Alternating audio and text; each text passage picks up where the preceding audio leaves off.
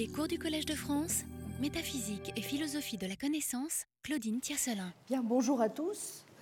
Euh, dans l'introduction à, à, ce livre clair, élégant et profond qu'est La géométrie dans le monde sensible, le philosophe Jean Nicot, en 1923, faisait l'observation suivante. Le discernement de l'ordre sensible qui nous entoure, qui forme la trame de notre vie et de notre science, qui nous est si présent et cependant si indistinct, quel philosophe n'en serait curieux, même si sa métaphysique n'en devait attendre aucun secours. Bien, les leçons de cette année voudraient modestement contribuer à montrer que la curiosité du philosophe peut parfois être récompensée et peut-être même porter un secours certain à sa métaphysique elle-même, d'une manière naturellement qu'il nous conviendra précisément d'analyser. Il serait en effet regrettable que tel ne fût pas le cas, tant il est vrai que le métaphysicien est en tout philosophe, comme il est, à dire vrai, en chacun de nous. La métaphysique, même mauvaise, notait Charles Sanders Peirce, repose réellement, consciemment ou non, sur des observations. Et la seule raison pour laquelle on ne le reconnaît pas, c'est qu'elle repose sur certaines sortes de phénomènes dont l'expérience de tout homme est tellement saturée qu'il ne leur accorde habituellement aucune attention particulière. Je voudrais donc cette année commencer à remplir au moins en partie l'agenda que je me suis fixé au printemps dernier lors de ma leçon inaugurale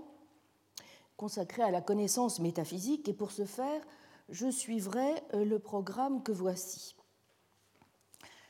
Donc aujourd'hui, j'essaierai de euh, montrer quel sens on peut donner au projet d'une connaissance métaphysique de la nature. Lors de la deuxième séance, nous essaierons de comprendre pourquoi et comment nous pouvons soigner nos illusions métaphysiques. Le 22 février, nous essaierons de euh, voir comment on peut faire un bon usage de l'analyse conceptuelle en métaphysique et de voir notamment quel rôle peuvent y jouer les expériences de pensée et aussi euh, un certain nombre d'intuitions dont nous aurons attesté la valeur épistémique. Le 29 février, j'essaierai de, voir avec vous comment on peut comprendre ce qu'il faut entendre, faire un bon usage de la science en métaphysique. Le 7 mars, euh, je présenterai un certain nombre d'arguments pour défendre l'idée à mon sens, la connaissance métaphysique de la nature va de pair avec un engagement en faveur du réalisme scientifique. Nous pourrons, une fois cela euh, fait, clarifié, j'espère, euh, entreprendre alors de nous demander en quoi consistent les propriétés réelles de la nature. Il nous faudra alors, lors de la septième séance, mieux comprendre euh, comment euh, euh, se, réalise la cohabitation non seulement des propriétés, nous le verrons essentiellement dispositionnelles, avec les lois de la nature, mais aussi éventuellement avec la question de savoir si nous devons ou non garder quelque chose d'une forme d'essentialisme j'opposerai à cette conception que je défendrai lors de l'avant-dernière séance euh, une position euh, qui est relativement bien argumentée aujourd'hui et qui présente un certain nombre de, qualités, il faut le dire, euh, les différentes variétés du structuralisme, qu'il s'agisse du structuralisme ontique ou du structuralisme causal, et nous essaierons de voir si euh, ces positions euh, méritent d'être conservées ou présentent un certain nombre de, difficultés que ne présente pas euh, l'option que j'essaierai de défendre du réalisme des dispositions. Enfin, il me semble que nous serons alors en mesure, du moins je l'espère, de mieux analyser sur le plan euh, plus strictement épistémologique euh, pourquoi et comment la connaissance métaphysique de la nature est possible. Voilà pour le, programme donc, des séances de cette année. Je vais donc essayer aujourd'hui de me demander quel sens, si tant est que cela soit possible, il convient de donner au projet d'une connaissance métaphysique de la nature. Et pour ce faire, je me permettrai pour commencer de rappeler quelques-uns des points que j'avais tenu à souligner au printemps dernier lors de ma première leçon. Tout d'abord, je faisais remarquer à quel point il pouvait sembler saugrenu, voire culotté, de proposer un attelage tel que celui auquel invitait l'intitulé de ma chaire, Métaphysique et philosophie de la connaissance. Tant dans l'esprit de beaucoup, disais-je, le doute n'était plus permis. Serait désormais réglé, en effet, le sort de celle qui fut jadis reine des sciences, entrée que nous sommes depuis belle lurette dans l'ère de la pensée post-métaphysique. Dogmatisme insensé, radotage verbeux, d'esprit cédant aux idoles logiques ou ontothéologiques, ou au fantasme d'un possible accès à la réalité, à la vérité ou à la connaissance, tout ceci avec des majuscules, c'est ainsi que le plus souvent on se figure la métaphysique que l'on ironise sur ses partisans quand seulement il en reste. Pour les esprits chagrins, rappelais-je, ou censément lucides, certains tournants qu'anciens, heideggeriens, positivistes, linguistiques, cognitivistes ont été pris une fois pour toutes. Qui oserait aller au-delà des phénomènes? La réalité nous est inaccessible, pris que nous sommes aussi et de toute façon dans les raies du langage. Sauf à se présenter comme une recherche dont la visée serait quelque céleste transcendance, ou comme le simple envers dont la théologie serait le naturel endroit, une démarche qui prétendrait encore, dans la pure tradition de la Metaphysica Generalis, enquêter sur l'essence des choses ou sur l'être en tant qu'être, serait effectivement ignorante, bien naïve ou bien sotte. Et pour les optimistes, ou simplement pour ceux qui, suivant leur bon sens, constatent que malgré tout bien des choses restent encore connaissables et qu'il est concevable, voire possible, de les tenir pour vraies, il va généralement de soi euh, ajoutai-je, que ce sont aux nombreuses sciences de s'en occuper, ce qu'elles font, et du reste fort bien. Et si plutôt en toute rigueur qu'à connaître, du moins selon certains, il reste des choses à penser, à exprimer ou à vivre, la littérature et l'art s'en chargent,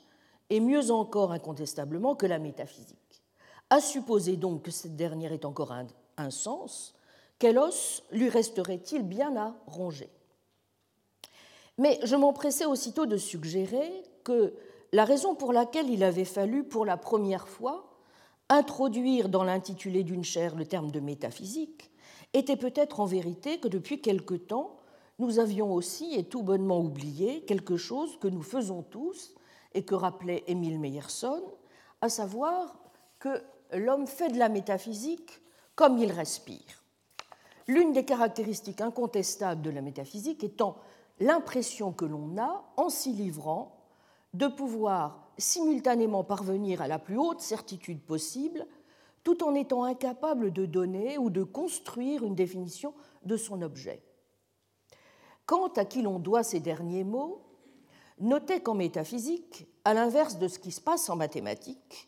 où je ne possède absolument aucun concept de mon objet, j'ai déjà un concept qui m'est donné bien que confusément, et je dois en chercher la notion distincte. Jusqu'à un certain point, ont donc raison ceux qui considèrent qu'il n'y a pas lieu de chercher à définir la métaphysique, encore moins de la défendre. Vous vous souvenez de ces propos de Martial Guérou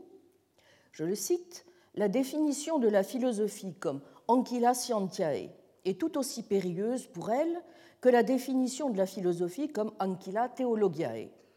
On plaide pour saint Thomas, on plaide pour Einstein, mais qui plaidera pour la philosophie? Or, si l'anquilla scientiae doit être défendue dans une sorte d'esprit scientifique, Et l'anquila théologiae dans une sorte d'esprit théologique, c'est par la philosophie que doit se défendre la philosophie, et métaphysiquement que doit se défendre la métaphysique? Fin de citation. Soit. Mais, et nous aurons l'occasion de le vérifier tout au long du cours, sans doute certaines accusations portées à l'encontre de la métaphysique et des illusions dans lesquelles elle nous entraîne ne sont-elles pas non plus entièrement dénuées de fondement? Ainsi, dans euh, le cours euh, qu'il a consacré au système, à la question de savoir ce qu'est un système philosophique, qui est désormais, euh, je l'indique, en ligne sur le site que nous avons ouvert de, de philosophie de la connaissance du Collège de France, que vous retrouverez donc dès à présent, Jacques Bouvresse met en garde à un moment donné les faiseurs de systèmes qui, ont, qui sont peut-être finalement euh, des faiseurs tout court. Et il rappelle cette phrase de Jacques Tournebroche sur son maître l'abbé Coignard, que cite Anatole France dans les opinions de M. Jérôme Coignard, cet esprit excellent eut des vues originales sur la nature et sur la société, et pour étonner et ravir les hommes par une vaste et belle construction mentale, il lui manqua seulement l'adresse ou la volonté de jeter à profusion les sophismes comme un ciment dans l'intervalle des vérités. C'est de cette manière seulement qu'on édifie les grands systèmes de philosophie qui ne tiennent que par le mortier de la sophistique. Il est donc clair que toute personne qui entend élucider le ciment des choses doit en permanence essayer de se garder, de faire que ce ciment devienne, à tel ou tel moment, un simple mortier sophistique. Il serait donc imprudent de sous-estimer la justesse des critiques de Kant, du positivisme logique et de nombre de ses héritiers, de Heidegger ou d'autres, même si, comme j'espère pouvoir le montrer, il serait tout aussi imprudent ou prématuré de conclure de ces différentes destructions ou déconstructions que la métaphysique ne fait plus partie intégrante de la philosophie comme discipline, qu'elle serait une fois pour toutes dépassée, ou pire encore, qu'elle n'aurait plus aucune place comme mode particulier de connaissance. Imprudent et prématuré, en effet, et l'on peut, pour s'en convaincre, prendre déjà appui sur quelques observations factuelles. Première remarque, depuis quelque temps déjà, certains se sont élevés contre la lecture qui a été donnée, principalement en France, dans les 50 dernières années, de l'histoire de la métaphysique comme étant intrinsèquement liée à celle de la logique et de la théologie, et ils ont mis en garde contre un certain provincialisme de notre part. À la même époque où nous mettions l'accent sur certains courants et auteurs signant entre les années 20 et 40 notamment. L'arrêt de mort de la métaphysique, qu'il s'agisse de Heidegger, de Freud, mais aussi de Carnap ou de Schlick,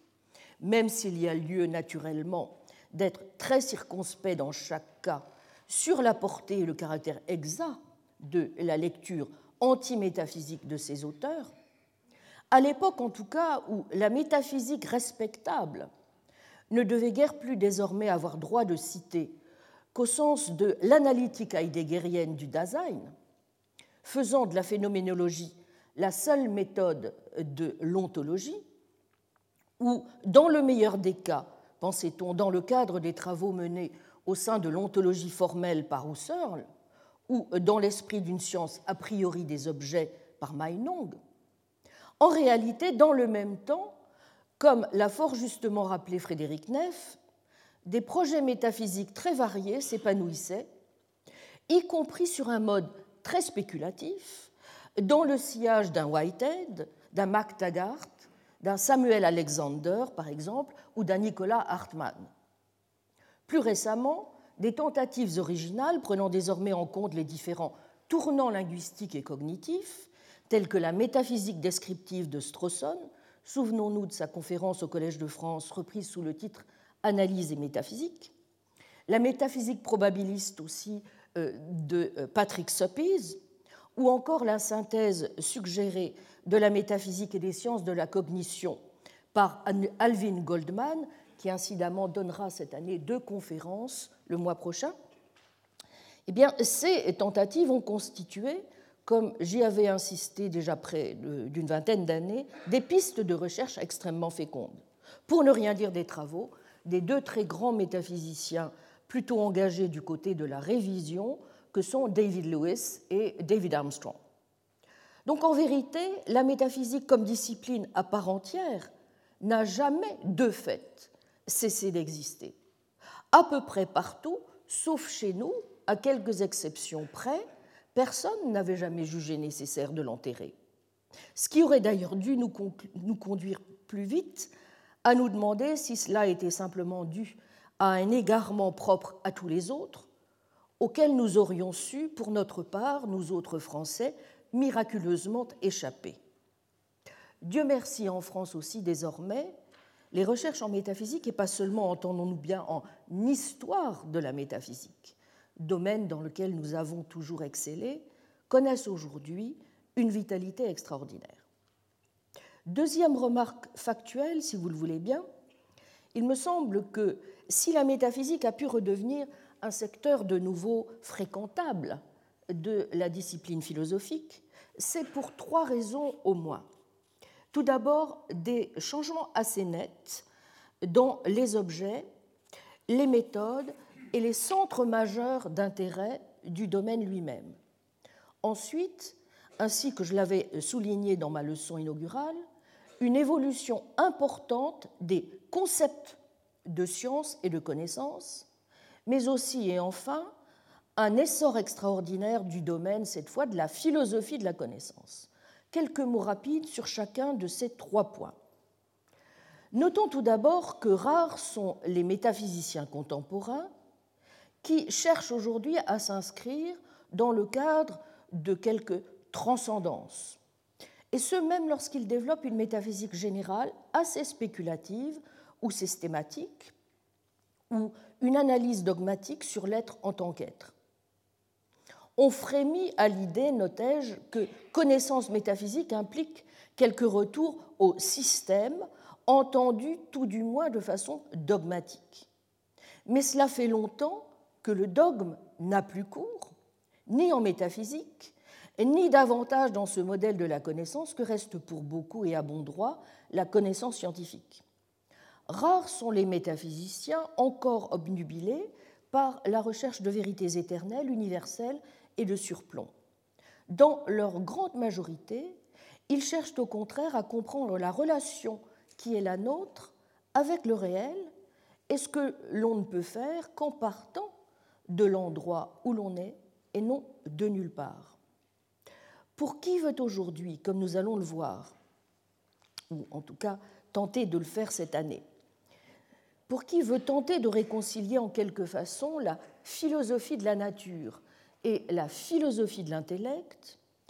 il s'agira donc moins de proposer un système, encore qu'il nous faudra naturellement revenir sur le sens éventuel que nous pouvons continuer à donner à ce concept, que principalement euh, de mettre en évidence, pour parler comme Herbart, les points principaux de ce en quoi devrait pouvoir consister une connaissance métaphysique de la nature digne de ce nom. Ou pour reprendre ici encore les mots de Jean Nicot, de parvenir, comme il le dit, à une perception sans système,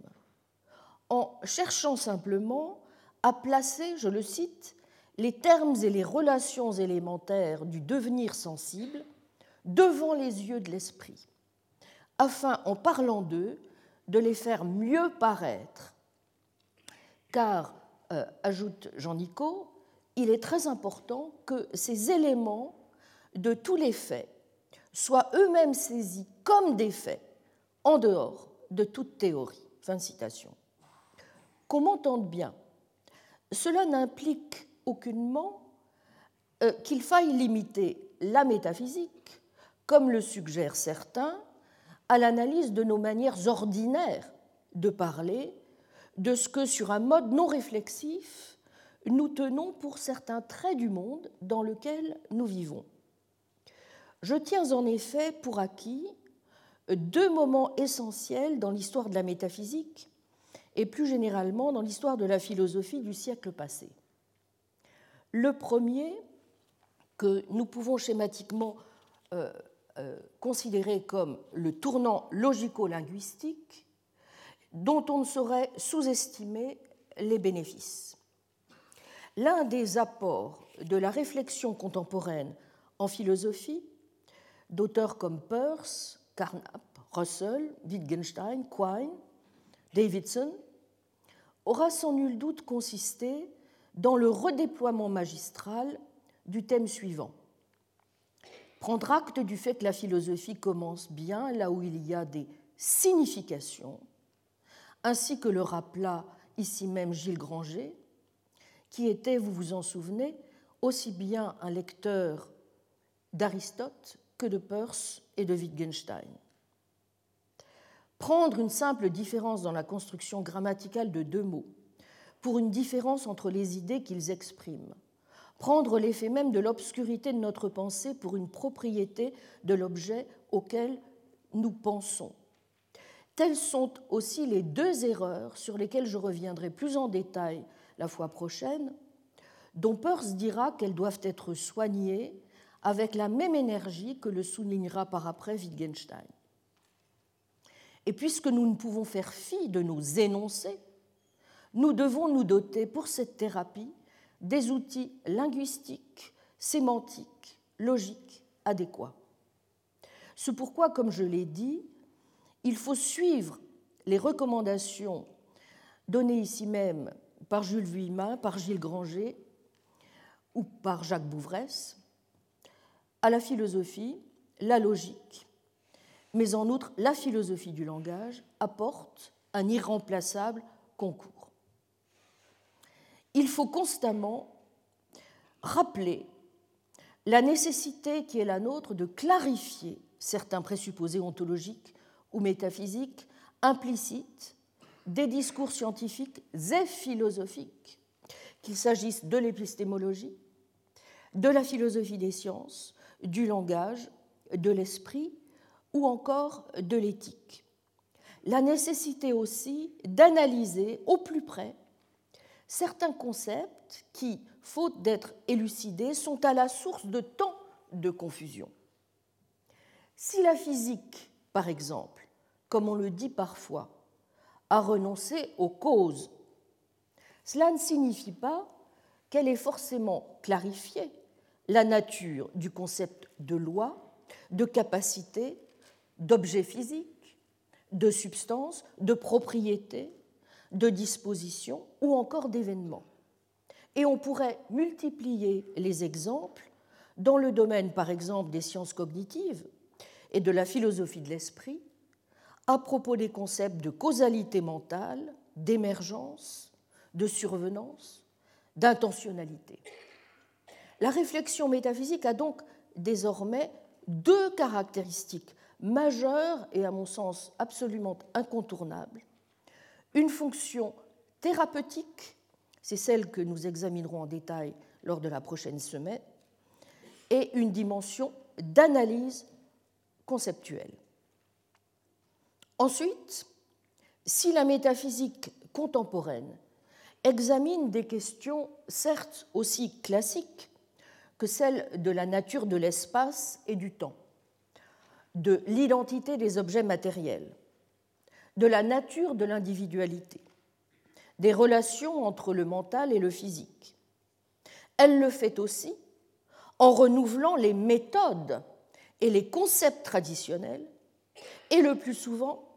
en relation étroite avec les théories logiques, linguistiques et scientifiques les plus récentes. Elle s'interroge par exemple sur le statut des hypothèses et sur le bien fondé de l'adoption d'une position réaliste ou instrumentaliste dans les sciences. Et comme nous le verrons, ce n'est pas une mince affaire que de réussir à trouver de bons arguments en faveur de l'une ou l'autre de ces positions. Elle se demande encore si l'on peut rendre compte de la nature de la réalité, sans utiliser des catégories comme celles de modalité, de possibilité, de disposition ou de loi, ou encore si l'on peut réduire un type d'entité à un autre. Vous le voyez, il s'agit en quelque sorte de reformuler des problèmes fondamentaux de la métaphysique classique, au premier rang desquels pour beaucoup celui des universaux, en tenant compte des acquis de la connaissance scientifique, mais aussi, et c'est évidemment très important, il faudra que nous ayons euh, à cœur de trouver les moyens de faire le départ entre euh, la, bonne position et la mauvaise, euh, sans s'effacer derrière ces questions scientifiques et leur histoire. La démarche revendique donc hautement, à bon droit, selon moi, une spécificité et une irréductibilité du questionnement philosophique de type métaphysique. En d'autres termes, Martial Guérou avait raison. La métaphysique ne saurait être la servante ni de la théologie, ni de la science. Il ne s'agit pas, vous le voyez seulement ici, de rejeter l'affirmation néo-kantienne, ensuite relayée par les analyses tant positivistes qu'heidegeriennes d'une impossible connaissance métaphysique, qui serait le fruit de nos limitations cognitives, de notre finitude humaine, du caractère particulier des objets de la métaphysique ou bien tout simplement, diraient certains, de son absence d'objet. Il s'agit aussi, n'est-ce pas, de ne pas réduire cette connaissance au modèle inspiré des sciences d'une métaphysique en quelque sorte scienticisée ou, comme le disent certains, naturalisée. Car la possibilité d'une connaissance métaphysique excède très largement la question aussi étroitement liées soient-elles, des relations entre la métaphysique et la science. Ceci m'amène au deuxième point que je souhaitais faire en préambule et qui est le suivant. Si l'on rechigne, je crois, à prendre au sérieux l'idée même d'une possible connaissance métaphysique, c'est peut-être aussi que l'on n'a pas encore pris toute la mesure de l'évolution qui s'est produite dans nos concepts mêmes de science et de connaissance, ni davantage de l'essor considérable, mais somme toute assez récent, du domaine, cette fois, de la philosophie de la connaissance. Ici encore quelques brefs rappels sur des points que j'ai déjà eu l'occasion d'évoquer. S'agissant tout d'abord de la science, que mettons-nous au juste sous ce concept? Seule la paresse ou l'ignorance, ou dans certains cas, ce qu'il faut bien appeler la malhonnêteté intellectuelle, purement et simplement, peuvent expliquer que certains accordent encore quelques crédits à une vision positiviste et scientiste de la connaissance scientifique. Du reste, il y aurait beaucoup à dire sur le terme même de positivisme. Je vous renvoie à l'ouvrage que vient de publier Jacques Bouvray sur les lumières du positivisme, où il montre à quel point euh, des malentendus sont encore à lever sur euh, ce courant et ce concept. En tout cas, aucune personne de bonne foi, et surtout pas un philosophe des sciences, ne pourrait admettre aujourd'hui que le concept de science ou de connaissance qui prévaut soit celui impérial qu'il pouvait encore avoir chez Kant de système achevé, apodictique ou doté des vertus de nécessité ou d'universalité. Je vous ai tout à l'heure parlé d'un projet que j'ai pour ma part trouvé extrêmement intéressant,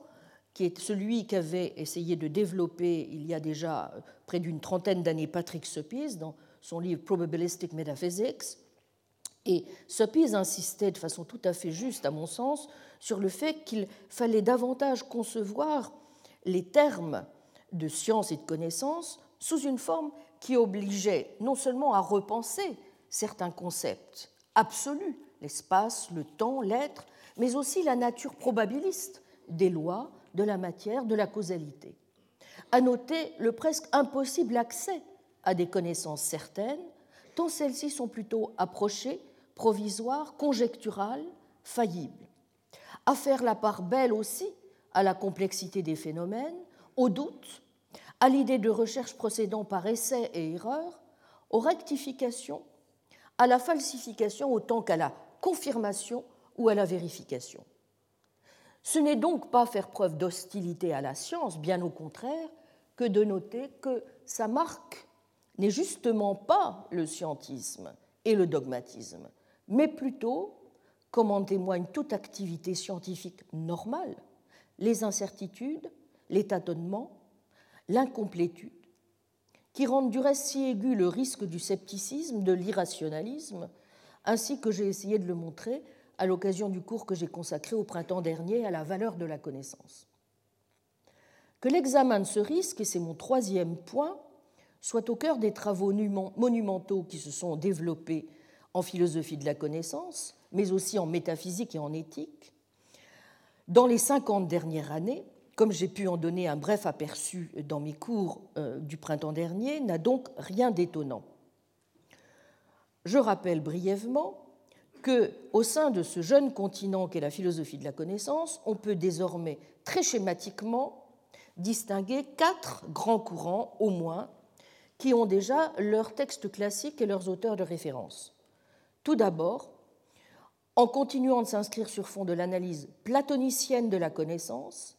essentiellement comme croyance vraie dotée de raison ou justifiée, selon deuxièmement un modèle aristotélicien mettant en valeur dans ce qu'il est convenu d'appeler l'épistémologie des vertus l'importance de l'agent intellectuel et la place de l'éducation des aptitudes ou dispositions de l'agent aux vertus épistémiques, ou bien encore, troisièmement, sur le mode plus lochéen, cette fois, de la connaissance comme état mental primitif, ou enfin, quatrièmement, sur fond d'un modèle plus pragmatiste ou réaliste, dans lequel la connaissance s'entend davantage comme un processus dynamique d'enquête mettant en jeu des formes de savoir pratiques autant que propositionnelles, la perception de valeur, et où s'impose au moins autant qu'une analyse des conditions de possibilité de la connaissance, une analyse des conditions de possibilité du doute lui-même et de la rationalité normative. Comme je l'ai indiqué lors de mon dernier cours l'an passé, c'est sur ce modèle de l'enquête, comme système socratique de questions et de réponses, de doutes et de croyances, dont le but est de fixer ces dernières, non de fournir une vérité absolue et définitive, qu'il faut, à mon avis, penser la connaissance en général, y compris donc la connaissance métaphysique. Mais ce n'est évidemment pas une raison de considérer que cela nous dispense du même coup de satisfaire aux obligations minimales et assez peu contestables qu'ont mises en évidence les partisans d'une épistémologie en termes de croyances vraies justifiées ou d'une épistémologie des vertus. Quiconque cherche à déterminer en quoi peut consister une connaissance métaphysique ne peut donc, ni plus ni moins qu'un autre, éviter de s'interroger, et c'est ce que nous ferons inlassablement au cours des séances prochaines, sur le type de croyance, de vérité, de justification auxquelles nous avons éventuellement affaire en métaphysique. S'agit-il de croyances dont la vérité dériverait du sens commun, à des vérités scientifiquement établies partant nécessairement contraires à l'image manifeste que nous renvoie le monde, ou bien à des croyances qui seraient vraiment d'un tout autre ordre. Dans un cas comme dans l'autre, quelle raison, quelle justification avons-nous d'entretenir ces croyances, de privilégier telle ou telle conception de la vérité, de juger la connaissance des choses qu'elles nous livrent seulement concevable, possible, ou peut-être, qui sait, nécessaire vous l'aurez compris, à la différence de certains de mes illustres prédécesseurs au Collège de France, en particulier Guéroux, Granger, mais dans une moindre mesure aussi Jules Vuillemin et Jacques Bouvresse, je voudrais montrer qu'il est possible d'appliquer, en un sens que je chercherai à préciser, mais qui n'est pas forcément bien différent de son sens ordinaire, pour reprendre les termes de Vuillemin, le terme de vérité à la métaphysique, et de voir aussi en celle-ci bel et bien une connaissance. J'essaierai de dire pourquoi, à mon avis, il faut s'engager plutôt dans le sens d'un réalisme assez robuste, plutôt que dans celui d'un nominalisme des axiomatiques ou des structures. Je ne souhaite pas en particulier voir dans ce dont traite la métaphysique quelque chose qui s'apparenterait à une simple métastructure dont l'objet serait le sens, lequel constituerait alors un substitut du critère absent de la vérité, ainsi que préférait l'envisager par exemple Gilles Granger. J'essaierai tout d'abord de défendre l'idée selon laquelle la métaphysique vise la vérité et que s'il y a un sens à se poser encore la question kantienne de sa possibilité comme science, c'est parce qu'elle correspond, comme enquête rationnelle,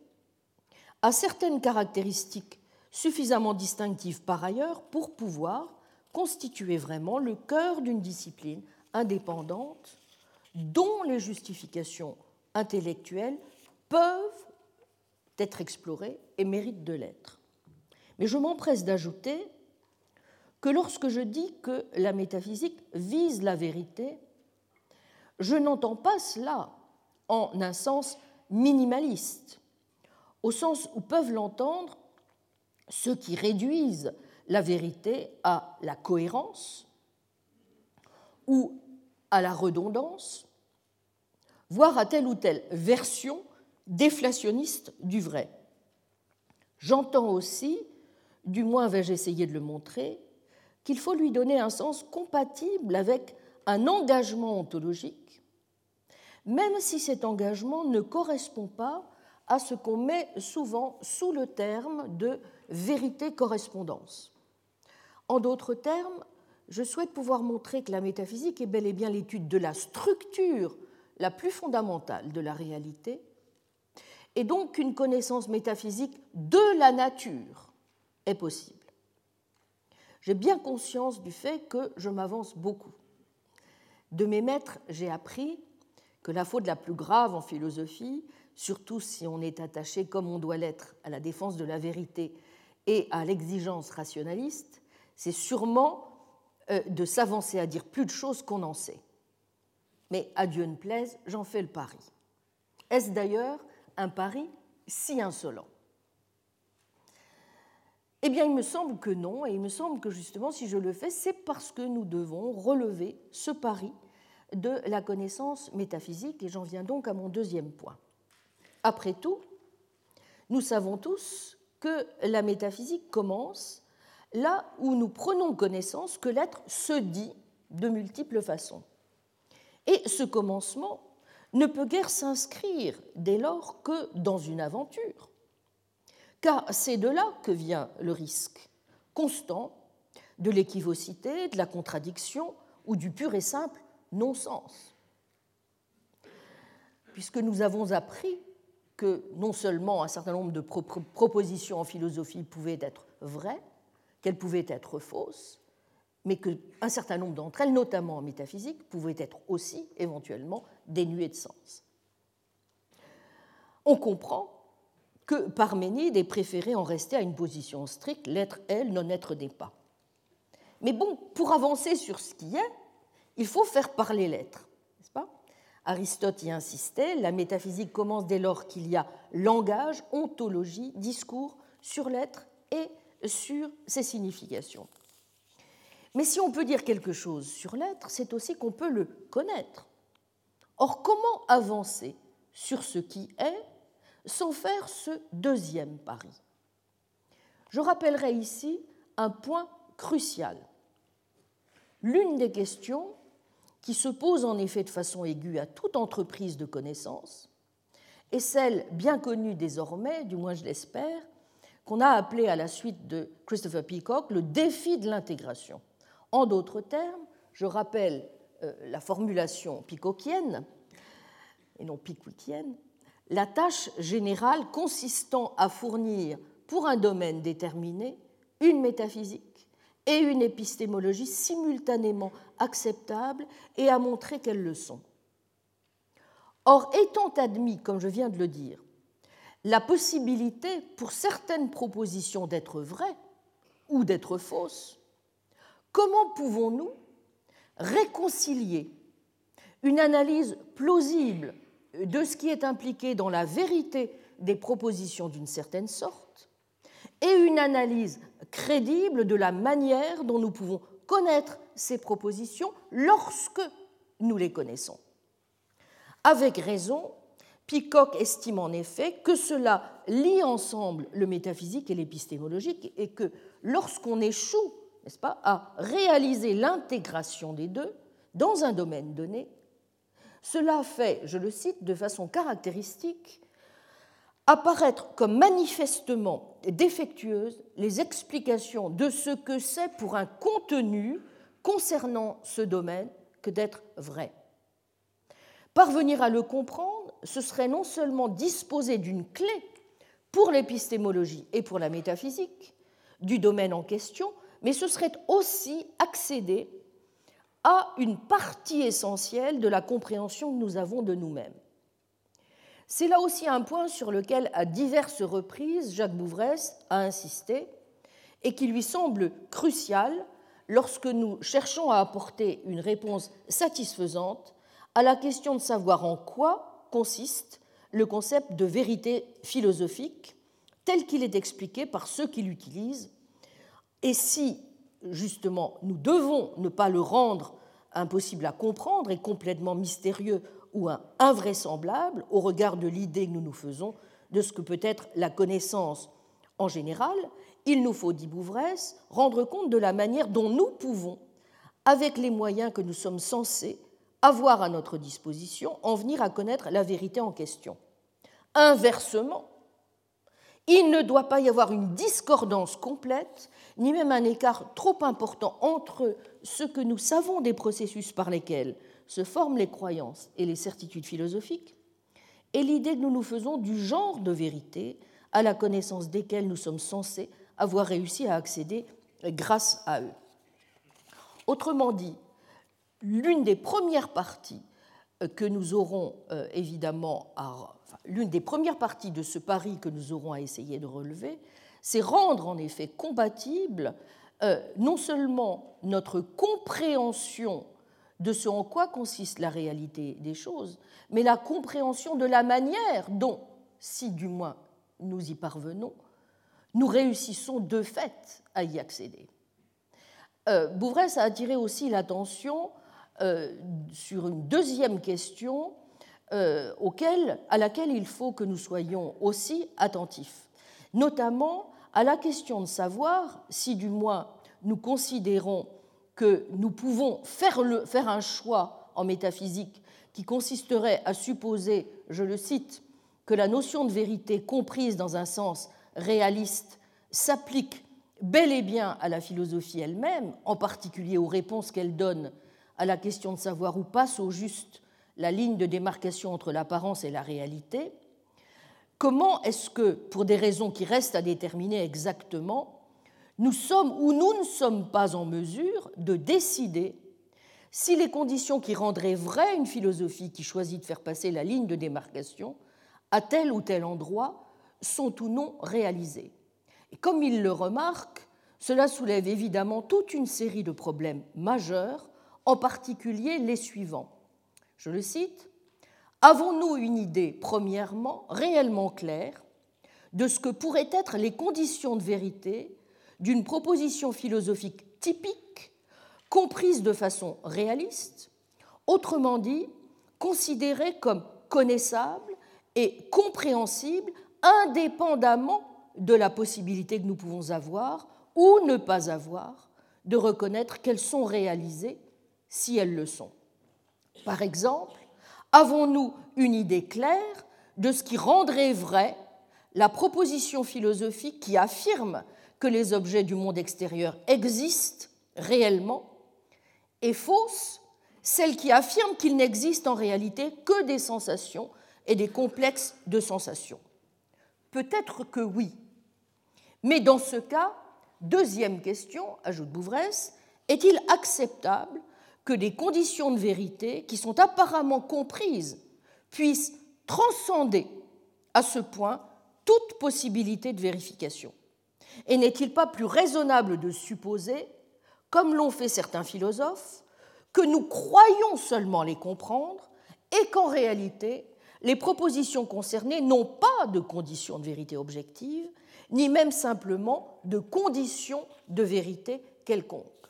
Il est évident, vous le voyez, que si euh, la position qui est la mienne consiste à adopter une forme de réalisme, je ne, je ne pourrais pas ne pas répondre à ces deux difficultés euh, que, que, je viens, euh, à la suite de Jacques Bouvresse, de rappeler. Je signale que ce passage est extrait une fois encore de son cours sur qu'est-ce qu'un système philosophique. Donc, il me semble que pour ces excellentes raisons, le philosophe, mais vous l'aurez compris, il ne devrait pas être tout à fait le seul, n'a pas d'autre choix que d'affronter à un moment donné ce, défi, du moins s'il se fixe un programme délibérément engagé en un sens rationaliste. Et vous comprendrez bien que si cela vaut pour la connaissance philosophique, cela vaut a fortiori pour sa partie la plus spéculative et la plus abstraite, en apparence du moins, à savoir la métaphysique, dont on nous répète à l'envi euh, que la connaissance excède nos moyens, tant dans ce domaine nous sommes en présence de vérités d'un autre ordre que celles que nous pouvons rencontrer dans les sciences, de vérités transcendantes, invérifiables, inaccessibles, qui échapperaient toutes de part en part à l'expérience sensible, au domaine spatio-temporel, et qui dès lors ne sauraient être qu'hypothétiques ou, pour reprendre le terme de Renouvier dans les dilemmes de la métaphysique pure, matière à croyance. J'en arrive au troisième moment de cette leçon. Je voudrais voir avec vous un petit peu comment se présente au quotidien, finalement, ce pari euh, de l'intégration euh, que euh, je viens de, de rappeler. Lorsque, tout simplement, dans la vie de tous les jours, Hein, perception euh, sans le système. Nous nous interrogeons sur la réalité des choses et sur ce que nous en connaissons au juste. Nous le savons tous, lorsque nous cédons au doute, c'est que, en général, c'est parce que nous nous sommes heurtés à quelque chose qui n'est pas réel, qui nous paraît fictif, illusoire, quand par exemple les objets ne semblent pas se réduire à leur seule structure physique. Par exemple, est-ce que ces cartes de crédit en plastique euh, sont bel et bien de l'argent? Est-ce que ces bruits que vous émettez, qui sortent de votre bouche, sont bel et bien une promesse? Eh bien, euh, c'est la même chose lorsque nous pensons euh, à tout ce qui nous entoure matériellement. Me voilà devant vous, assise devant ce bureau. Je vois toute une série de personnes assises dans cet amphithéâtre. Et je crois, et je pense, vous comme moi, n'est-ce pas, que nous sommes là et que nous voyons tous, si nous sommes à peu près normalement constitués, à peu près la même chose, ou du moins que nous avons sensiblement la même expérience. Mais à la réflexion, et là je reprends les premières pages du livre de Bertrand Russell, Apparence et réalité dans les problèmes de philosophie, quelle est la couleur de cette table? demande Russell. Car elle change selon l'angle de vue, à la lumière du jour de ma lampe. Un daltonien ne la verra pas comme moi. Est-il bien sûr finalement que la couleur soit inhérente à la table? Très vite, et presque simultanément surgissent donc bien, nous le voyons, des questions de nature et métaphysique et épistémologique. Quelle sorte d'objet est cette table? Est-elle bien réelle? Et si elle est réelle, puis-je seulement le savoir? Plus encore, comment puis-je le savoir? On ne mesure pas toujours à quel point ce double questionnement métaphysique pour le premier, épistémologique pour le second, engage à bien plus qu'à un simple clivage entre apparence et réalité. Un clivage dont Jules Vuillemin n'a cessé de dire à quel point, n'est-ce pas, euh, il était fondamental dans la manière dont, en effet, se dessinaient les différents systèmes philosophiques que nous choisissions, pas, selon la manière dont nous en reconnaissions les frontières. Je vous renvoie par exemple à What are Philosophical Systems, euh, dans lesquels euh, Vuillemin, au début, euh, page 113, excusez-moi, je, crois que ma référence est exacte, je vais la vérifier, je vous donnerai la prochaine fois la référence exacte, dans lesquels justement il insiste sur, sur ce, couple absolument fondamental pour déterminer le choix du système qui, doit, qui devra être le nôtre. Mais vous voyez, ce n'est pas seulement ce clivage qui compte, c'est aussi la manière dont nous allons interpréter ce couple d'apparence et de réalité. Et dès lors, euh, ce qui compte, ce sont aussi les conséquences que nous allons tirer des interprétations que nous allons privilégier. Moritz Schlick, par exemple, a noté que depuis l'Antiquité, le découpage souvent hiérarchisé, de telle ou telle région ontologique, ainsi que la manière dont nous concevons leur possible connaissance, et si du moins euh, nous y répondons de manière affirmative, la façon dont nous choisissons les méthodes qui seront à même de l'assurer détermine, est absolument déterminant. Si l'apparence, par exemple, est le sensible, le fluctuant, le subjectif, l'arbitraire, alors, diront certains, il faut chercher la réalité avec un grand R, la réalité en soi, dans des essences, dans des idées, vous aurez reconnu le platonisme, où il faut encore le euh, chercher dans, les enchaînements logiques du concept, cette fois vous aurez reconnu Hegel, capable d'exhiber les vraies causes des phénomènes, où le passage de la réalité immédiate, de la choséité, réalité, à la réalité effective, Wirklichkeit.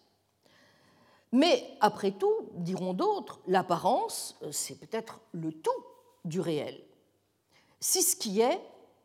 est ce qui est perçu.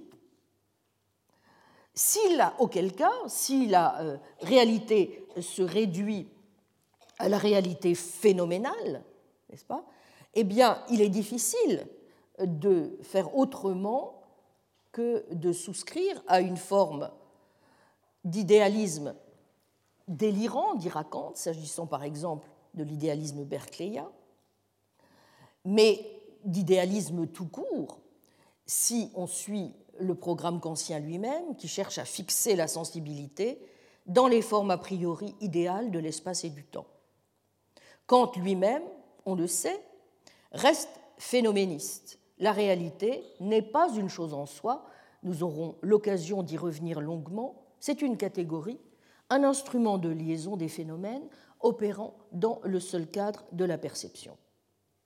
Cela veut donc dire que la métaphysique,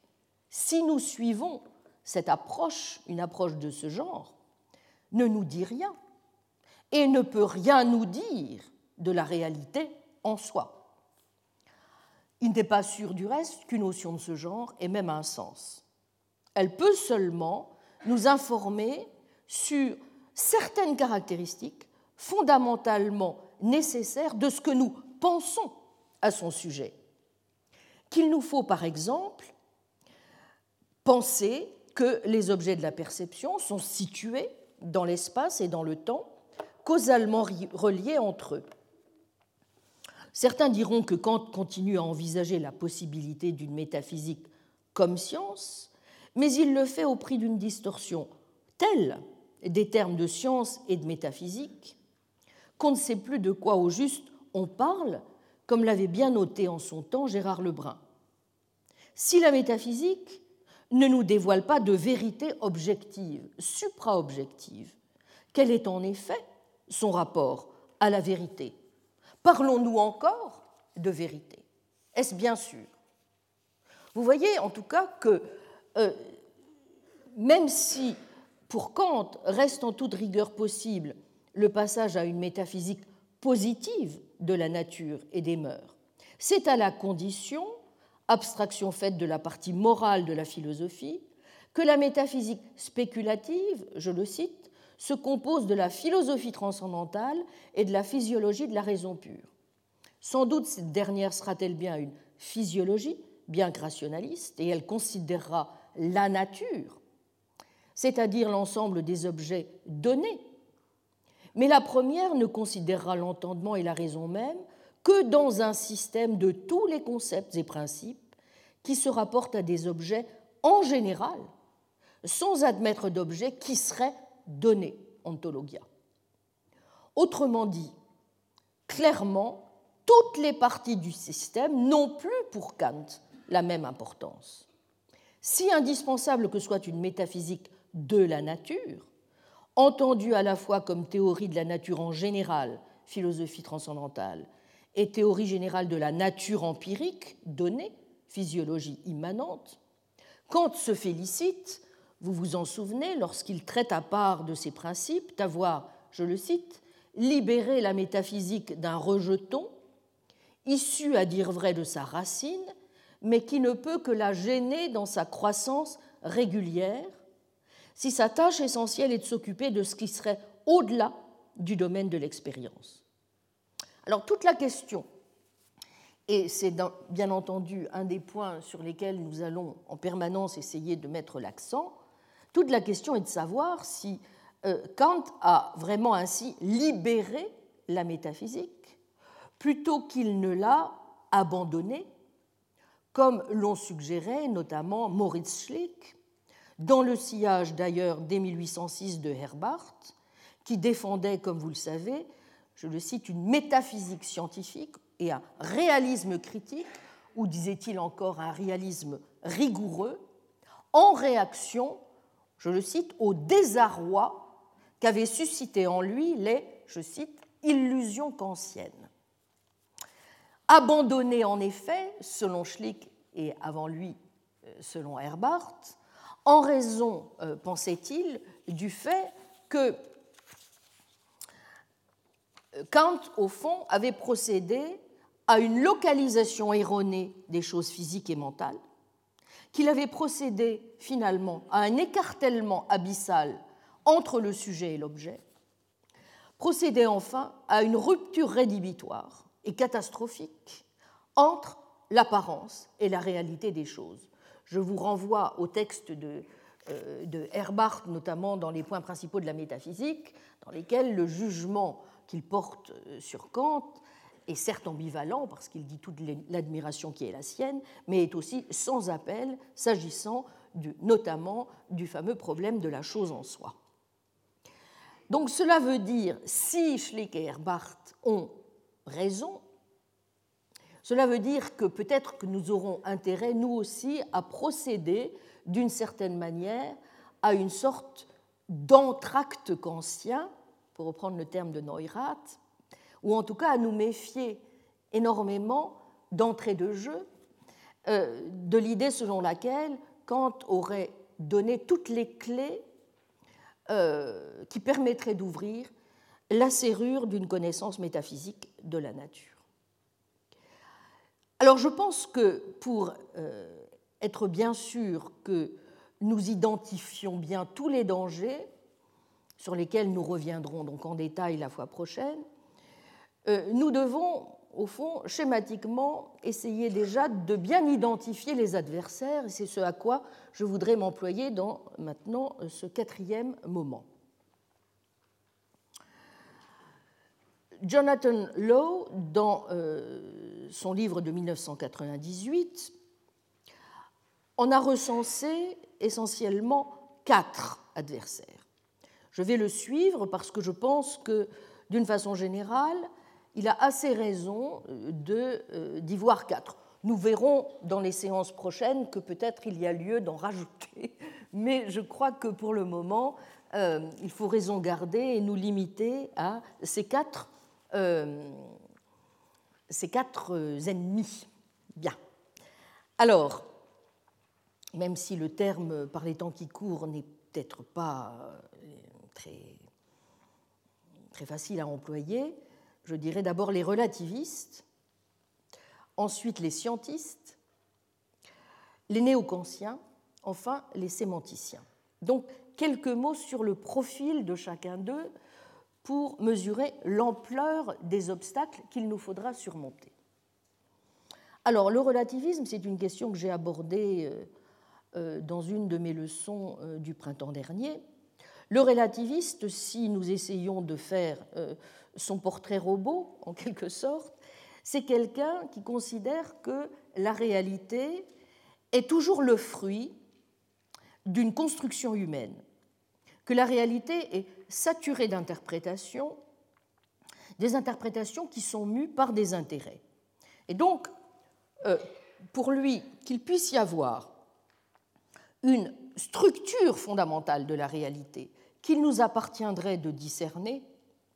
est une idée absurde et paradoxale. Cela dit, si c'est un adversaire coriace, il est sûrement insuffisant de le stigmatiser en rappelant que ses arguments, ou plutôt que ses assertions relativistes, sont contradictoires. C'est-à-dire de lui dire que s'il considère que tout est culturel et relatif, eh cela implique que ce que l'on dit le soit aussi. Bon, rares en réalité sont les métaphysiciens, sinon quelques naïfs ou dogmatiques aujourd'hui, qui soient, comme je l'ai dit, encore obnubilés par la recherche de vérité éternelle, universelle, sans aucun rapport avec une perspective humaine. Comme je l'ai euh, dit euh, tout à l'heure, la plupart d'entre eux estiment qu'il faut partir de l'endroit où l'on est, donc d'un point de vue euh, ou d'une perspective. Mais ça ne signifie pas qu'il faille pour autant ne pas sous-estimer le relativisme, car même si euh, euh, il ne s'y réduit pas, bien entendu, il va quand même souvent de pair avec l'idéalisme. Or, je crois que c'est l'idéalisme, comme nous aurons amplement l'occasion de le vérifier, qui est l'ennemi le plus dangereux, non seulement d'une entreprise de connaissance métaphysique, mais d'une connaissance métaphysique de la nature bien comprise. Autrement dit, il nous faudra essayer euh, de définir euh, notre point de vue et l'idée même d'un point de vue réaliste en évitant l'idéalisme et le relativisme qui vont souvent de pair avec cette position. Et euh, nous aurons l'occasion de le voir en examinant un certain nombre d'illusions liées euh, aux usages que nous pouvons faire, par exemple euh, des modalités, mais aussi que nous pouvons faire du réalisme métaphysique, l'idéalisme vient se loger quelquefois chez les métaphysiciens les mieux disposés, et non seulement dans certaines formes de réalisme modal, mais aussi chez ceux qui ont beaucoup de difficultés, à l'inverse de ce que faisaient par exemple les médiévaux, à distinguer les ordres logiques, physiques et métaphysiques. Il vient aussi, ce qu'on ne dit pas aussi souvent, se loger euh, au cœur même de la métaphysique de la science, revêtant alors les habits d'un deuxième ennemi euh, qu'a bien identifié Jonathan Law, et qui, un ennemi qui euh, n'est certes pas un perdreau de l'année, le scientiste. Un scientiste, bref, un avéroïste, si vous voulez, contemporain, est quelqu'un qui considère que les sciences sont les mieux placées, sont les plus légitimes pour nous dire en quoi consiste la réalité des choses. Si nous avons des questions fondamentales à poser sur l'existence, la nature de l'espace et du temps, c'est à la cosmologie, c'est à la physique quantique d'y répondre, certes pas à la métaphysique spéculative en fauteuil ou à ce que Meyerson appelait aux métaphysiciens en redingote. Alors, comme nous le verrons, il convient naturellement de confronter l'analyse des propriétés à ce que nous enseignent les sciences de la nature.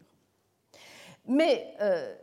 nous aurons amplement l'occasion de voir aussi, lorsque nous entrerons dans les détails, qu'il ne peut pas y avoir d'analyse épistémologique de la science sans une analyse métaphysique des questions abordées en son sein. On ne peut pas, évidemment, reformuler les problèmes fondamentaux de la métaphysique classique en ne tenant aucun compte des acquis de la connaissance scientifique. Mais cela ne signifie pas, que nous devions nous laisser hypnotiser par elle, comme si, notamment, la dernière théorie scientifique en vogue était la meilleure du seul fait qu'elle est la dernière. Bref, ce n'est pas parce que la connaissance métaphysique comporte une dimension a posteriori, empirique, qu'elle doit devenir ce que certains appelaient à une certaine époque une philosophie silencieuse, où les questions proprement philosophiques devraient s'effacer derrière les questions scientifiques et leur histoire. Je crois donc que n'est pas du tout convaincant l'éliminativisme de ceux qui vont jusqu'à soutenir que toute chose peut passer à la trappe ou que la seule métaphysique qui vaille serait une métaphysique qui s'effectue au sein de la physique et qui viserait donc, pour finir, sa propre disparition. L'erreur est ici que l'on ne voit pas à quel point la science présuppose la métaphysique, et donc que le rôle de celle-ci est un rôle aussi bien normatif que descriptif, tout simplement parce que les scientifiques font toujours, implicitement ou explicitement, lorsqu'ils proposent, lorsqu'ils testent leur théorie, eh bien, des postulats métaphysiques qui vont bien au-delà de ce que leur permet légitimement de faire la science dont ils se prévalent. Il faut donc, eux aussi, qu'ils se soumettent à des critiques, de même que les philosophes doivent se soumettre à des critiques. Et cela, en effet, ne peut être quelque chose qui se réalise en ayant seulement recours aux ressources méthodologiques des sciences empiriques. Comme le rappelle opportunément Jonathan Law, je le cite, les sciences empiriques disent au mieux ce qui est le cas, non pas ce qui doit ou peut être, mais se trouve ne pas être le cas. La métaphysique traite de possibilités, et ce n'est que si nous pouvons définir la portée du possible que nous pouvons déterminer empiriquement ce qui est réel. C'est pourquoi les sciences empiriques dépendent de la métaphysique et ne peuvent usurper le rôle qui revient à celle-ci. Le troisième ennemi j'en ai déjà dit euh, quelques mots. Euh, si l'on veut spécifier les conditions de possibilité d'une connaissance métaphysique, est donc celui qui est constitué par le néo-kantien. Je juge prématuré, le moins qu'on puisse dire, que nous décidions avec lui, une fois pour toutes, que la métaphysique ne peut rien nous dire de la réalité objective en soi, mais pourrait uniquement nous informer sur certaines caractéristiques fondamentalement nécessaires de ce que nous pensons à son sujet. C'est la raison pour laquelle il me semble qu'un certain nombre de projets, comme celui qu'avait entrepris par exemple Strawson euh, dans euh, Les individus et analyse et métaphysique, euh, et qui renonçait à l'idéal de révision de la métaphysique, me semble insuffisant. Vous vous souvenez peut-être que Strawson proposait, je le cite, de produire une explication systématique de la structure conceptuelle dont notre pratique quotidienne nous montre douée d'une maîtrise tacite et inconsciente, à l'instar du grammairien, disait Strawson, visant à produire un exposé ou une explication systématique de la structure des règles que nous observons sans peine en parlant. Ensuite, fidèle à l'esprit kantien, ajoutait Strawson, on cède des outils logiques et linguistiques et on charge la métaphysique de décrire les concepts et les catégories plus généraux que nous employons en organisant notre expérience et notre pensée, les rapports que ces concepts ont entre eux, les rôles respectifs qu'ils jouent dans la structure totale de notre pensée. Fin de citation. Il me semble au contraire, et c'est la raison pour laquelle nous ne pourrons nous en tenir à l'analyse conceptuelle, que la métaphysique ne peut pas se ramener à la seule analyse des concepts qui sont les nôtres. Elle doit aussi, peut-être même surtout, réviser, raffiner ces concepts lorsque cela s'impose. Et donc ne pas tenir d'emblée pour acquis que nos croyances naturelles, que nos concepts reflètent d'emblée la structure fondamentale de la réalité. Quand je dis cela, je n'entends pas néanmoins euh, dire que nous ne devrons pas, au contraire, ce sera, une, ce sera une exigence, tenir compte de certaines de nos intuitions communes, plus en tout cas que ne semble le penser Jonathan Lowe. Pourquoi? Eh bien pour une raison très simple. Euh, la plupart de nos croyances, nous le savons bien, sont le produit de l'évolution et elles sont davantage dirigées par euh, un certain nombre d'exigences pratiques de la survie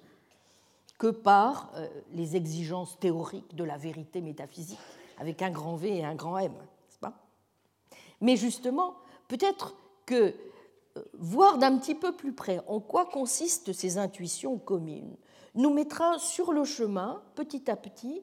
de quelque chose que Kant avait entrevu, bien qu'il ait finalement euh, décidé de ne pas poursuivre le chemin,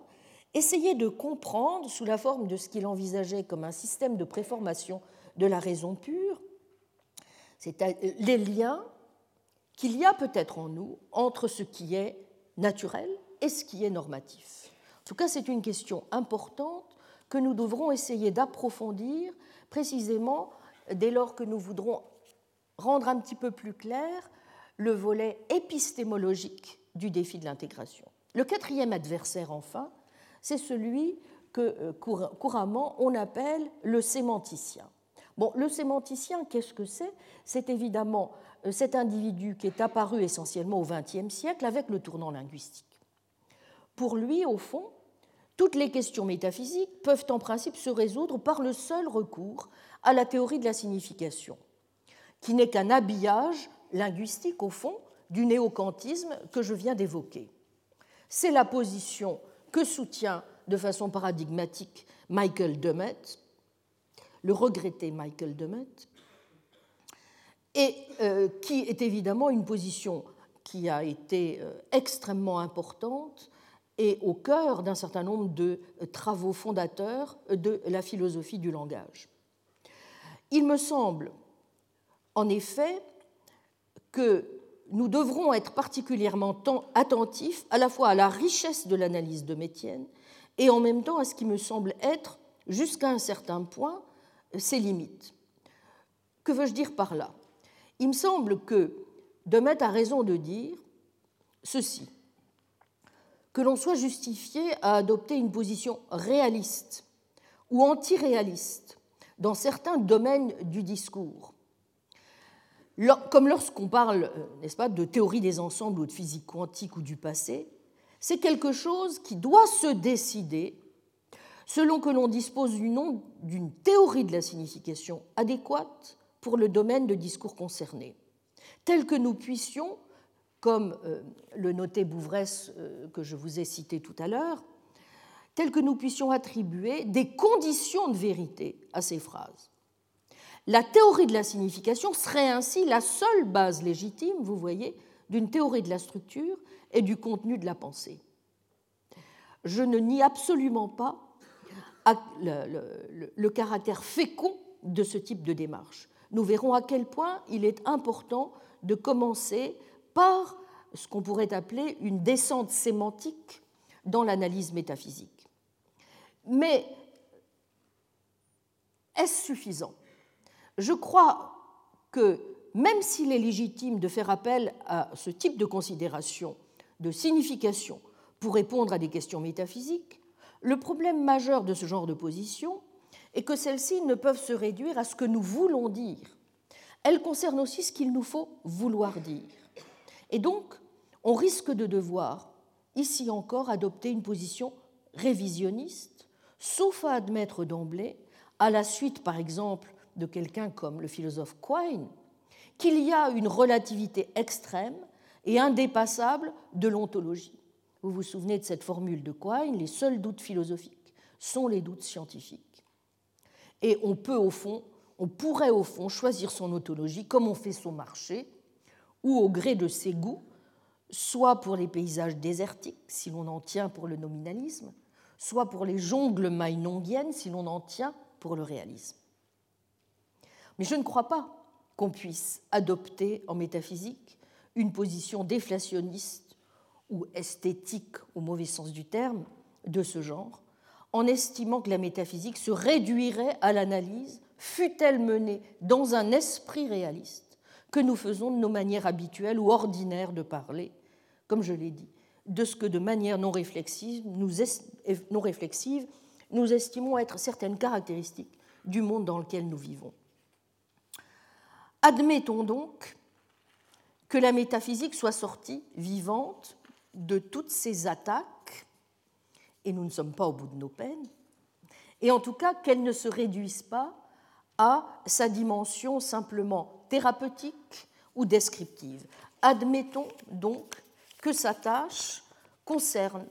l'étude systématique de la structure la plus fondamentale de la réalité, et que s'il y a un sens à se poser encore la question kantienne de sa possibilité, c'est qu'elle correspond bien à certaines caractéristiques bien précises. Comment alors défendre le projet d'une métaphysique ou d'une connaissance métaphysique de la nature C'est le cinquième point auquel je voudrais maintenant venir. Herbart a beau dire,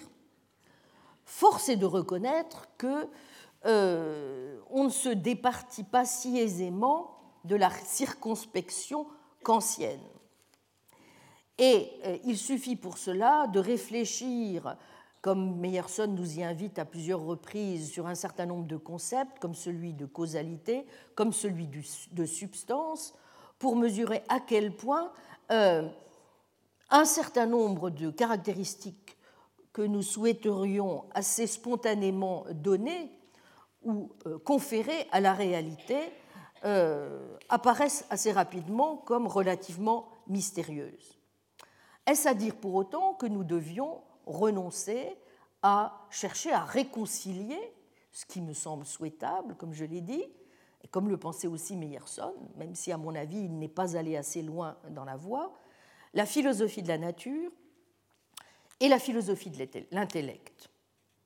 Bien, euh, je crois que si nous voulons aller de l'avant, il nous faut prendre certaines décisions, et je, et je, les prendrai donc. Première décision, je donnerai à, au concept de métaphysique fondamentalement le sens de métaphysique générale, par opposition à la métaphysique spéciale. Euh, comme nous le verrons, euh, même si on peut euh, en euh, adoptant ce concept, euh, dégager plusieurs acceptions possibles de l'ontologie, soit que nous l'entendions comme l'étude de nos engagements ontologiques, soit comme l'étude de ce qu'il y a, ou encore l'étude des caractéristiques les plus générales de ce qui est et de la manière la plus générale dont les choses qu'il y a se relient, les unes aux autres. Enfin, sur le mode de la tâche plutôt métaontologique qui consisterait à dire ce que devrait accomplir l'ontologie, ou comment il faut comprendre la question à laquelle elle est censée répondre, avec quelle méthodologie, il me semble que, de façon générale, nous le vérifierons, il est très difficile de séparer ces quatre dimensions d'une réflexion métaphysique bien comprise. Nous essaierons donc en permanence de mesurer dans notre examen euh, quel sens ces différents points ont et quelle portée ils ont. Bon, vous aurez compris que pour moi, la métaphysique n'est pas ce cadavre puant dont il faudrait prononcer l'obituaire. Euh, si j'écoutais celui qui fut à un moment, euh, pour moi, une très grande source d'inspiration, le philosophe Hilary Putnam, qui considère désormais que ce type d'ontologie n'a plus cours. Euh, je pense aussi qu'il euh, faut tenir pour acquis qu'un certain nombre de discussions, les plus classiques euh, et pérennes de la philosophie sur le temps, la causalité, les mondes possibles, la réalité, les universaux, la substance, l'existence des idées abstraites, sont des questions sur lesquelles il convient toujours de revenir. De même aussi, je crois, il nous faut réfléchir à la question de savoir si une réflexion sur la nature de ce qui est, des propriétés des choses, euh, sommes-nous en présence de disposition, de capacité, de pouvoir, doivent se limiter ou pas, si ces questions doivent se limiter à certaines régions plus spécifiques de l'ontologie, selon que euh, l'on euh, aborderait des questions qui relèveraient de la logique, des mathématiques ou de la physique. Donc je pense que le sens que je donne à métaphysique, pour le moment, est relativement clair. Euh, j'en viens au second terme, celui de connaissance appliquée à la métaphysique. Eh bien, là encore, je crois que je peux aller assez vite, puisque je l'entendrai essentiellement au sens que j'ai indiqué, c'est-à-dire non pas comme l'approximation incessante vers un ensemble de vérités éternelles et universelles, mais beaucoup plus sur le modèle euh, de l'enquête. D'autre part, euh, c'est aussi sur ce modèle de l'enquête qu'il faut, qu'il faut penser la connaissance générale et donc la connaissance métaphysique. Et donc, je chercherai en permanence à vous proposer plutôt qu'un système euh, euh, de mettre en évidence un certain nombre de points principaux. Deuxième facteur, je crois, il faut aussi que nous prenions assez rapidement conscience d'un phénomène important et qui explique pourquoi, justement, cette enquête métaphysique sur la nature euh, est importante aujourd'hui dès lors que nous voulons essayer de comprendre justement en quoi consistent les choses naturelles. Si vous vous souvenez en effet de la manière dont au XVIIe siècle on euh, définissait le monde physique. À cette époque, on croyait pouvoir dire que le monde physique consistait en quoi? Eh bien, essentiellement en étendue et en impénétrabilité. Mais la science a montré depuis que rien n'est plus compliqué en vérité que de dire en quoi consiste l'essence du physique, que la réalité peut être davantage constituée de faits d'états de choses que d'objets, et que pour comprendre de quoi il retourne, en effet, il peut être fécond de recourir à la métaphysique. Il y a une quarantaine d'années, vous vous en souvenez, pour certains métaphysiciens et savants français, notamment, je pense notamment à euh, des gens comme René Thom, Jean Largeau, puis Jean Petitot, cette voie a consisté en s'inspirant des théories contemporaines de la dynamique des formes naturelles, à voir dans la continuité de ces formes la preuve de dispositions causales stables qui émergeaient peu à peu de la réalité. Vous vous souvenez du réalisme morphodynamique de René Thom. Eh bien, il est intéressant de remarquer qu'aujourd'hui, certains auteurs reprennent en vérité cette inspiration en affirmant l'existence d'entités et de propriétés postulées par les théories scientifiques, et en viennent à interpréter les lois de la nature comme des réalités ou des régularités causales réelles, voire à juger nécessaire de réintroduire des dispositions, des capacités, pour expliquer les processus dynamiques de l'univers révélés par la nouvelle physique. Pour certains même, on doit revenir à l'essentialisme aristotélicien tout court et en explorer davantage la fécondité. Pour un nombre sans cesse croissant d'auteurs, il faut même développer, j'y reviendrai, une forme de dispositionnalisme dont l'inspiration n'est plus forcément aristotélicienne, même quand elle se dit essentialiste, mais qui se veut en tout cas plus à l'écoute de ce que nous enseigne la physique contemporaine. Eh bien, euh, lorsque je défendrai euh, une certaine forme de réalisme des dispositions, c'est d'une certaine manière dans ce sillage que je chercherai à m'inscrire. Comme je l'ai dit, je m'inscrirai dans le sens d'un engagement métaphysique réaliste. Mais réaliste en quel sens et pourquoi? C'est ce que je voudrais rapidement, dans les quelques minutes qui nous restent, à présent esquisser à grands traits j'ai dit, je crois, que euh, la menace idéaliste pèse au moins autant, et même de plus en plus, sur la science que sur la métaphysique. Vous vous souvenez peut-être de ce que disait Einstein. Le vrai problème est que la physique décrit la réalité, mais nous ne savons pas ce qu'est la réalité. Nous ne la connaissons que par la description physique. Autant dire que si métaphysique scientifique il doit y avoir, celle-ci passera certes par un rejet du positivisme scientiste, mais aussi par un combat acharné contre l'idéalisme. Pourquoi est-ce que la menace idéaliste est aussi forte? Eh bien parce que, comme je l'ai dit, aussi abstraite et mathématisée fut-elle, la réalité de la physique classique parlait encore à nos intuitions. Mais avec l'apparition de champs, la mise à mal de notions de base comme celle de matière, de lumière, d'espace, de temps, plus encore avec la physique quantique, l'impossibilité désormais de parler sinon de façon élargie de particules,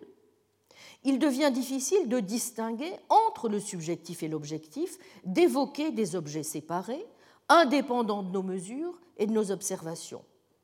Il n'y a pas, nous dit-on, de réalité unique, il n'y a que des agencements, des régions de réalité dynamiques et interactives.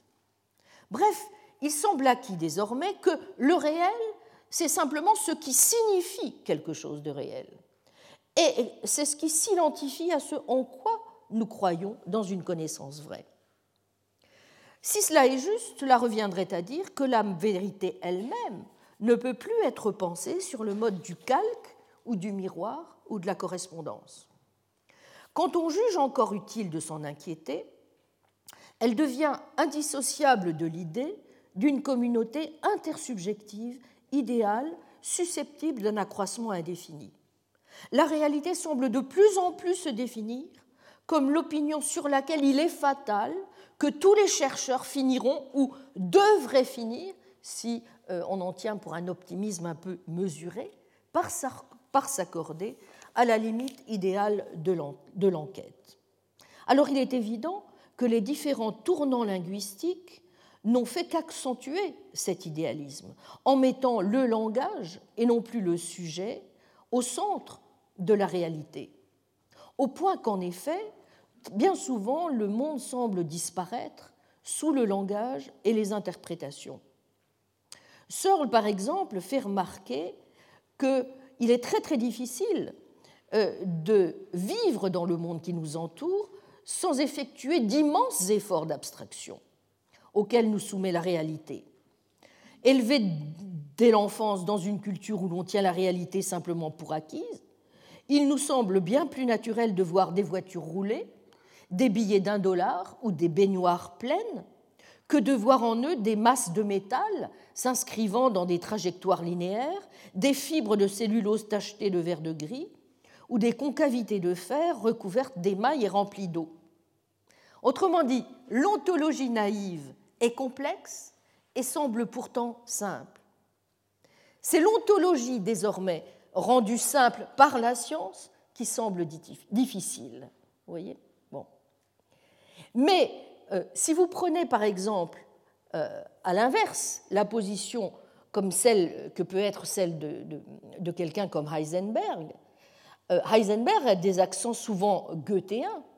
et il tire surtout argument de l'impossible partage entre monde conçu et monde perçu, entre connaissances scientifiques et connaissances artistiques, pour souligner euh, la supériorité du niveau de la réalité mentale, tant il est vrai, dit-il, je cite certains passages du manuscrit de 1942, que la réalité peut être transformée par notre âme et que les symboles semblent désigner une partie authentique de la réalité. Donc, ce sur quoi je voudrais conclure ce soir, c'est cette idée que l'idéalisme, vous voyez, nous est donc au moins aujourd'hui aussi naturel que le réalisme naïf. Et dans ces conditions, on comprendra mieux que la lutte contre l'idéalisme non seulement risque fort de passer par un engagement assez net envers le, réalisme, mais que ce réalisme est précisément une position sur laquelle il nous faudra être extrêmement prudent dans la définition que nous essaierons de lui donner. Ce pourquoi il me semble que, en particulier, parmi les illusions